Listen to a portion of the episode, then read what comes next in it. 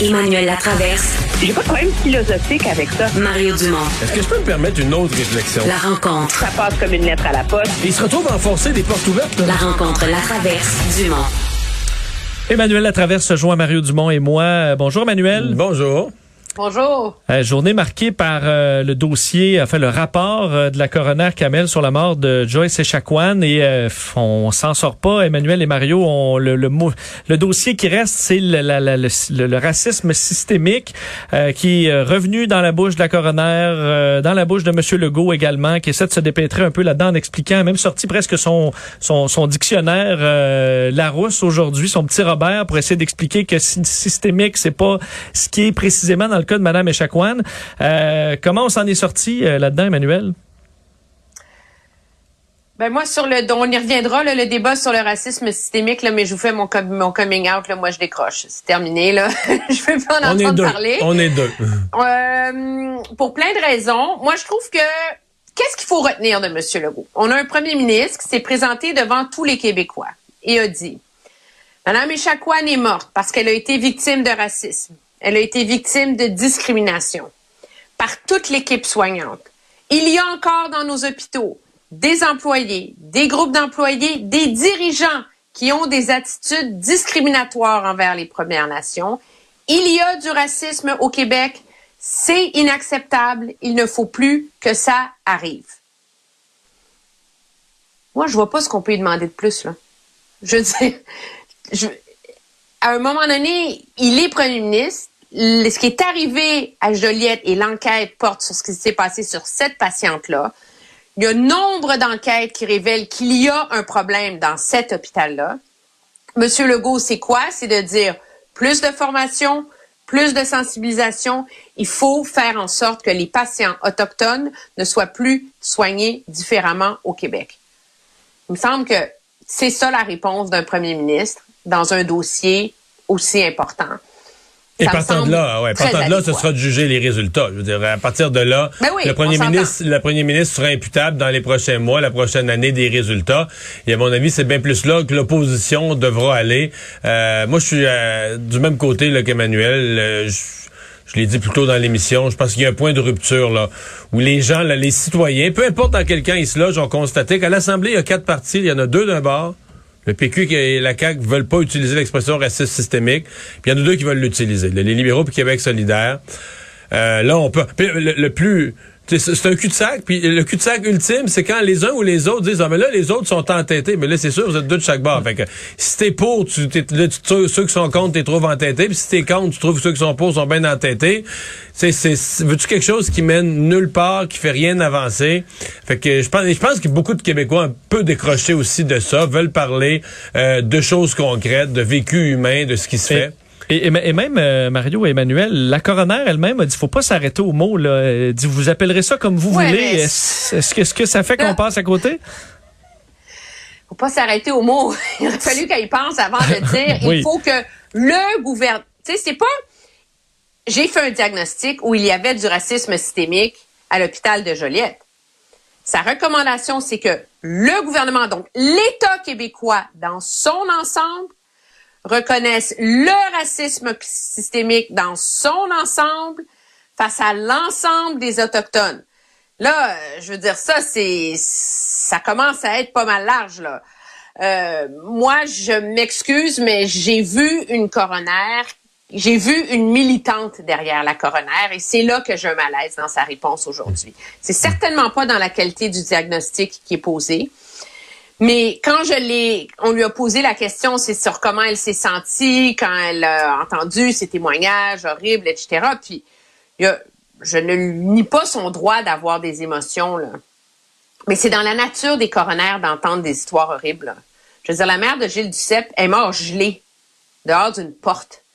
À l'île verte, il y a combien, Mario, de personnes âgées qui sont 30, mortes, brûlées 30, et 32? asphyxiées? Je veux dire, ça, il n'y a pas, c'est tragique ce qui arrive aux Autochtones et le fait qu'ils n'ont pas droit à un traitement égal dans notre société. Mais des décès tragiques causés par des injustices et de la négligence, c'est le mandat souvent des coronaires, là. Et elle va plus loin dans sa façon d'embrasser la cause autochtone qu'on ne l'a vu, elle, le faire dans d'autres dossiers ou que les coronaires le font habituellement. Et c'est là que moi, j'ai un malaise dans la façon dont elle a abordé ce dossier-là. Ouais. Mais c'est une coroner coureuse. Je, je suis certainement pas d'accord avec le, fait de la recommandation numéro un, là, tout de suite raciste systémique. À mon avis, elle a un petit peu euh, étiré l'élastique de son mandat.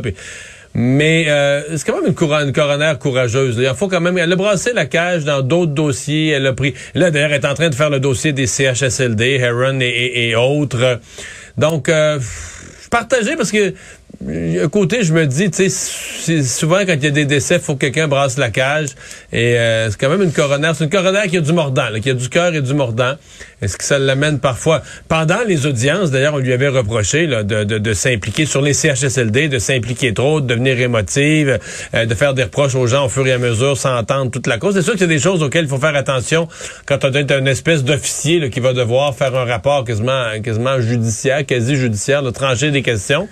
Mais c'est certainement, c'est une de nos coronaires qui, euh, qui écorche, qui est capable de, brasser la cage des, des, des gros systèmes au besoin. Parlons euh, de M. O'Toole, parce que ce matin, Emmanuel et, euh, et Mario, c'était le, retour, en fait, la première réunion du, du caucus depuis le scrutin, depuis la défaite, euh, bon, défaite du parti qui a pas pris le pouvoir le 20 septembre dernier. Et Ren O'Toole est plutôt qu'en fait se dit confiant, espoir d'avoir la, la, confiance de ses de ses collègues. J'ai parlé à la majorité des membres du caucus. je crois que oui, on est déçus, mais on va, va, va, essayer de comprendre ce qui nous a manqué. à quel point c'est vrai qu'il est pas en danger, Emmanuel? Mettons qu'il a gagné la journée, il n'a pas gagné la bataille. Là, les députés ont invoqué l'espèce de clause de la loi, euh, le Reform Act, qui fait en sorte que si 24 députés le demandent, donc obtiennent les signatures nécessaires, on peut avoir un vote secret sur le leadership de M. O'Toole au caucus. Certains voient là-dedans la preuve qu'il y a une mutinerie qui se prépare. Objectivement, si le vote a lieu puis M. O'Toole le gagne, ça règle une partie de son problème. Là, sais. Il est plus pris dans un bras de fer larvé de ci, de ça, là, une espèce de descente aux enfers comme ce qu'on avait vu avec, euh, avec Andrew Scheer au lendemain de l'élection de 2019.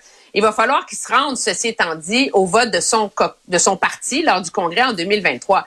Toi puis moi, c'est pas mal, c'est pas mal loin là tout ça là. Est-ce qu'en 2023 il va être cinq points en avance sur les sondages face à Justin Trudeau? Je te promets, si c'est le cas en 2023, le bilan de la campagne de 2019 là, puis il va garder son leadership là, tu sais.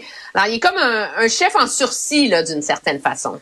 Ouais, mais je, trouve quand même que sa position est plus, il apparaît plus solide qu'Andrew Shear au même euh, moment il y a deux ans. Euh, ce que je note par exemple, c'est que parmi ceux qui veulent le garder là, il y a les conservateurs du Québec. Là. Eux, euh, il, est comme devenu Andrew Shear. Peut-être que ça va y nuire ailleurs au Canada, mais il est comme devenu de facto un allié du Québec. et les, conservateurs du Québec veulent pas, clairement à ce point-ci, veulent pas le perdre. Dire, si, si, grâce à lui, on a eu bon la, la, la cette espèce de proposition spéciale, ce contrat aux Québécois, etc. Euh, on n'aura pas nécessairement ça avec un autre chef. Donc, euh, nos conservateurs, euh, nos représentants du Québec au caucus conservateur, eux, étaient, ils l'ont exprimé publiquement d'ailleurs, vraiment chaud à, protéger Erin O'Toole. Je suis juste pas sûr que ça ira en service en Ontario ou dans l'Ouest canadien complètement. Sauf que, tu sais, à un moment donné, les conservateurs, il va falloir qu'ils se posent la question, là. On va te changer de chef à chaque élection, là? Tu sais, je veux dire, tu peux pas c'est compliqué le Canada. C'est un grand pays, c'est des enjeux complexes. Comment faire une plateforme qui peut, euh, euh plaire à un électorat rural, un électorat urbain, aller rejoindre des, une, une population qui se diversifie aussi auprès des communautés ethniques? Je veux dire, c'est hyper compliqué là, réussir à gagner une élection. Là. Tu, sais, tu peux pas t'attendre à ce que tous les chefs trouvent la, la formule miracle au bon moment, hmm. comme Justin Trudeau en 2015. Là, s'ils le mettent dehors, vont se retrouver avec un nouveau chef qui n'aura pas encore fait de campagne électorale, qui va être encore être à ses premiers débats.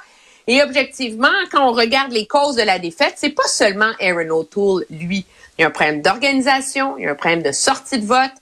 Euh, et, c'est comme si l'arrimage avait pas, était pas consommé dans la nouvelle formule du Parti conservateur. Renouveler un parti, ça prend du temps, ça prend des années. Euh, et donc, il faut qu'ils se donnent le temps, les conservateurs, à un moment donné, de faire ce travail-là s'ils veulent devenir compétitifs. Là. Ouais. Mais pour moi, si j'étais Aaron O'Toole, il peut s'inquiéter de son leadership. ça, c'est un enjeu. Mais moi, je m'inquiéterais aussi, si j'étais lui, du Parti conservateur. Parce qu'au-delà du chef ou d'un autre chef, c'est quand même un parti qui a des divisions internes euh, profondes. Bon, certains, certaines des divisions se sont calmées parce qu'il y a des militants plus radicaux, euh, pro-pétrole ou autres, qui sont passés avec Maxime Bernier. Mais ça, c'est quand même un enjeu. Le mouvement conservateur, le Parti conservateur, il est divisé, il y a des grosses fissures. Donc, il pourrait s'exprimer à travers une... Des fois, ça s'exprime dans une course au leadership, mais des fois, ça pourrait aussi s'exprimer par un parti qui est pas gérable, par des congrès qui sont à chaque fois l'enfer, etc. Donc, ça aussi, ça devrait le préoccuper. Merci, Emmanuel. À demain. Allez, au revoir.